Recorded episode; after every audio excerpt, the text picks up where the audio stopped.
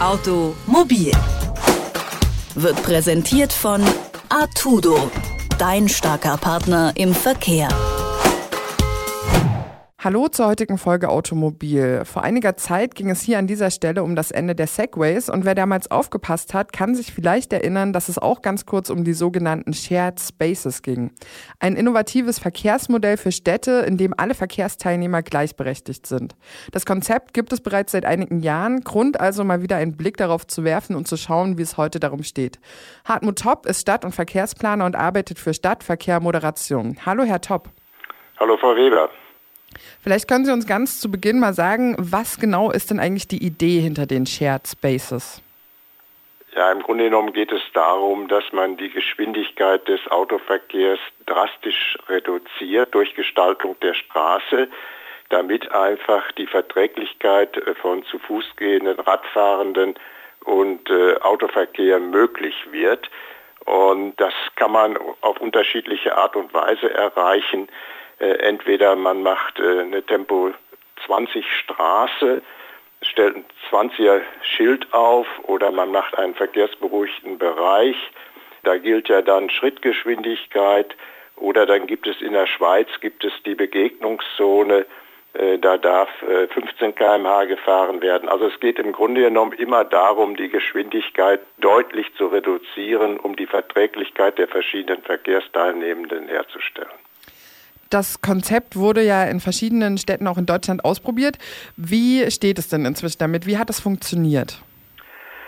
Also da, wo das gemacht worden ist, funktioniert das eigentlich äh, einwandfrei. Es gibt auch äh, keine Rücknahme einer solchen Anordnung oder, oder Straßenraumgestaltung, besser gesagt. Und ganz interessant, also Speyer, äh, Speyer der Domplatz, der wurde schon zur 2000-Jahr-Feier der Stadt umgeändert. Damals gab es dieses Wort äh, Shared Space überhaupt noch nicht, aber ich bezeichne das immer gerne als den ältesten Shared Space in Deutschland. Und dann in Deutschland natürlich Duisburg. Duisburg hat da sehr viel gemacht, auch bei relativ hochbelasteten Straßen bis zu 13.000 äh, Kraftfahrzeuge pro Tag. Also es wird immer wieder so ja, unterstellt, dass man Shared Space nur machen könnte in äh, sehr gering belasteten Straßen, in Wohnstraßen. Nein, es geht auch äh, auf höher belasteten Straßen. Und ein Beispiel äh, in Graz, der Sonnenfelsplatz mit 15.000 Kraftfahrzeugen am Tag. Und mir ist nochmal wichtig bei dem Beispiel Graz, es geht nicht nur um Straßen, es geht auch um Plätze. Mhm. Und ein anderes Beispiel für äh, eine Platzgestaltung, das ist in der Schweiz, Biel, auch mit 12.000 Kraftfahrzeugen. Und was ganz wichtig ist, dass man in diesen Bereichen dann auch äh, deutliche Mengen von zu Fuß gehenden hat und äh, Radfahrenden hat, damit die Autofahrer auch wissen, warum sie da langsam fahren sollen. Mhm. Und im Übrigen die Schilder. Die Schilder bringen für das Geschwindigkeitsverhalten der Autofahrenden deutlich weniger als die Straßenraumgestaltung, also der Eindruck, wo bin ich hier, bin ich im Wohnzimmer der Stadt und äh, im Wohnzimmer verhält man sich ja anders als auf dem Flur. Mhm, genau, ähm, da Sie gerade auf Schilder zu sprechen kommen, das ist ja tatsächlich eine der wesentlichen Ideen, dass man quasi auf äh, Schilder verzichtet und dann lieber ähm, Tische und Stühle und Bäume und so weiter so einrichtet, dass quasi ähm, die Autofahrenden oder andere Verkehrsteilnehmende von selbst darauf achten müssen, wie gefahren wird. Auf der anderen Seite habe ich jetzt auch relativ häufig von der Kritik gelesen, dass wenn dann doch mal ein Unfall stattfindet und es war kein Schild vorhanden, dass man dann plötzlich vor einer gewissen rechtlichen Herausforderung Herausforderung steht, äh, zu gucken, was ist jetzt eigentlich passiert und wer ist da wie schuld. Wie steht es denn mit sowas? Ja, das ist im Grundsatz richtig und äh, deshalb, also ich sage ja immer, die Straßenraumgestaltung bringt mehr als die Schilder. Das heißt aber nicht, dass ich kein Schild aufstellen würde. Mhm.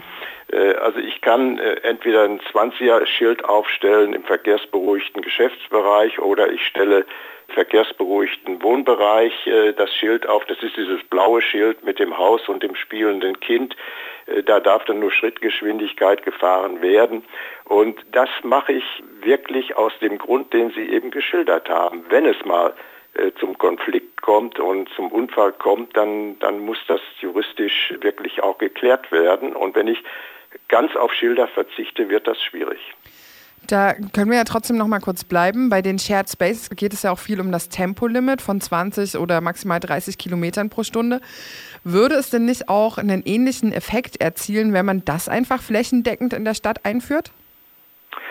Also ich bin sehr dafür, dass man Tempo 30 als Regelgeschwindigkeit in der Stadt einführt. Und das ist ja auch eine Diskussion, die äh, im Gange ist und die Fahrt aufnimmt. Und das heißt nicht, dass man nicht bestimmte Straßen, die sich dafür eignen, dann gesondert ausschildern könnte mit Tempo 50, dass das einfach mal noch äh, eingefügt, damit nicht Tempo 30 so, mhm. ja, das ist, ja, der Autofahrer Schreck ist das wirklich, wirklich nicht.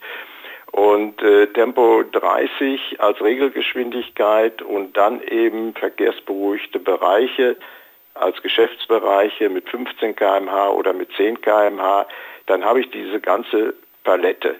Und äh, je nachdem, welche Situation ich vorfinde, also zum Beispiel, wir müssen auch an den öffentlichen Personennahverkehr denken, Busverkehr und Straßenbahnen. Äh, da brauche ich wirklich dann Tempo 30, damit die äh, vernünftig vorankommen, damit die Umläufe stimmen, damit das nicht zu teuer wird, indem ich einen weiteren Bus einsetzen muss und so weiter. Aber auch da gibt es Beispiele. Ich habe diesen Zentralplatz in Biel vorhin mal benannt. Da fahren 1000 Busse rüber.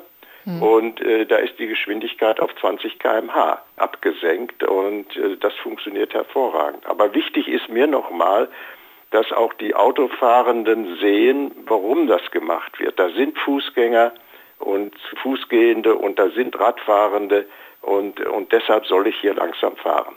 Mhm.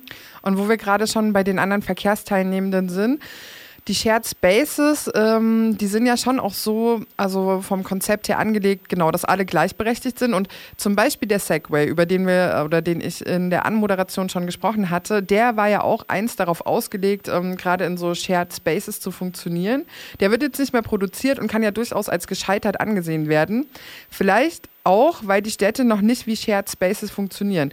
Wie würden Sie das einschätzen? Muss sich erst die Stadt verändern oder müssen sich erst die Fahrzeuge verändern? Wie kommen wir zu einer Umstellung in der Mobilität? Also ich sage nochmal, an erster Stelle Geschwindigkeit. Wenn die mhm. Geschwindigkeit runtergeht, dann sind auch die Autos äh, überhaupt nicht gefährlich für Fußgänger und für Radfahrer. Und wenn Sie den Segway ansprechen, der ist ja gescheitert wegen des hohen Preises und nicht nicht wegen seiner anderen Fahreigenschaften und mhm. so weiter.